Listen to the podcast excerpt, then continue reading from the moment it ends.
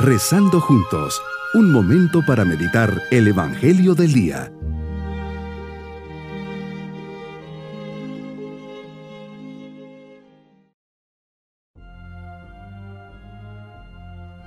Hoy viernes de la primera semana de Cuaresma, unidos a Jesús que lleva su cruz, no olvidemos hacer en este día un pequeño sacrificio y cumplamos con amor el precepto del ayuno y abstinencia. Señor, me dirijo a ti con plena confianza.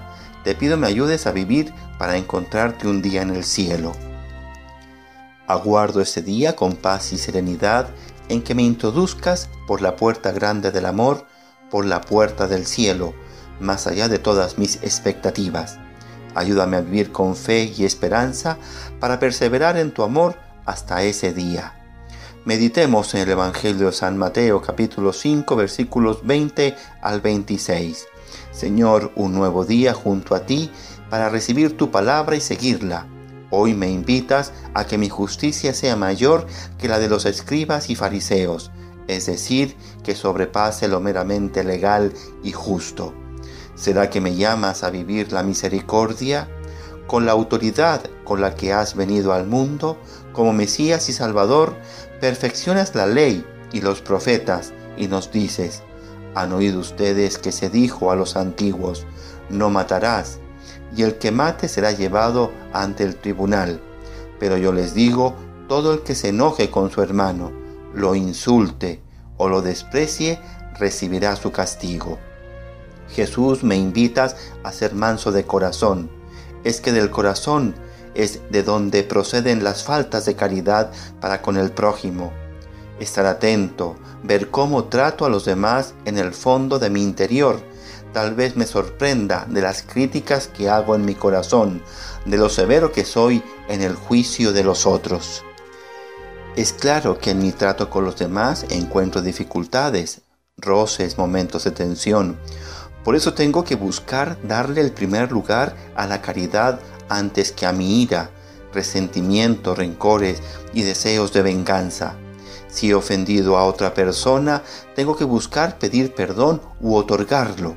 Jesús nos pide restablecer la armonía en las relaciones con los demás, hasta en los casos de contiendas o procedimientos legales.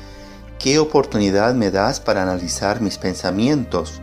¿Disculpo a los demás o los condeno? Pienso siempre en positivo o caigo en la tentación de juzgar. Qué claro me dices, arréglate pronto con tu adversario, de forma que cuando vayas al altar a poner tu ofrenda, nadie tenga queja contra ti.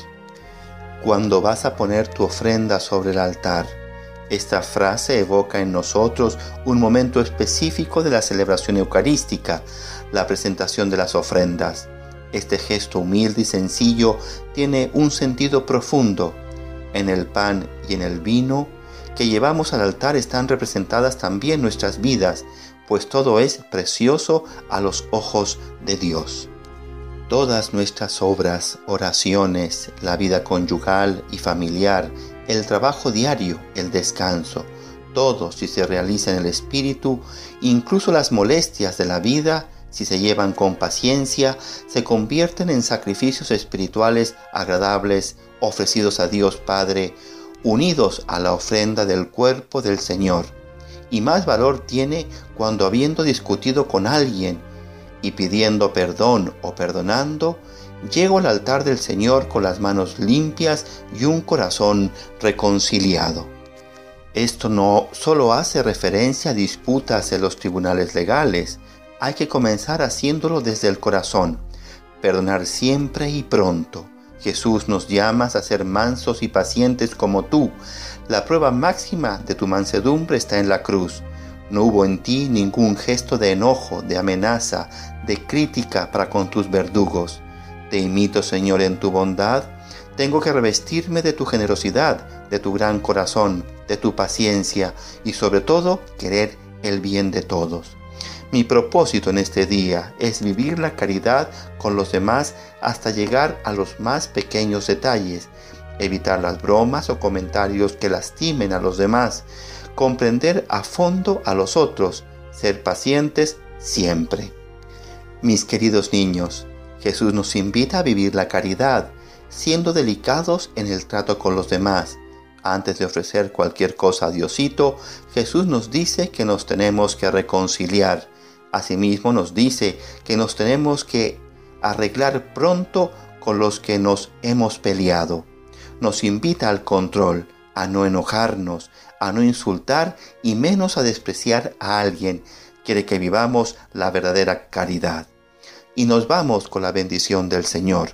Y la bendición de Dios Todopoderoso, Padre, Hijo y Espíritu Santo, descienda sobre nosotros en este día y nos acompañe. Bonito día.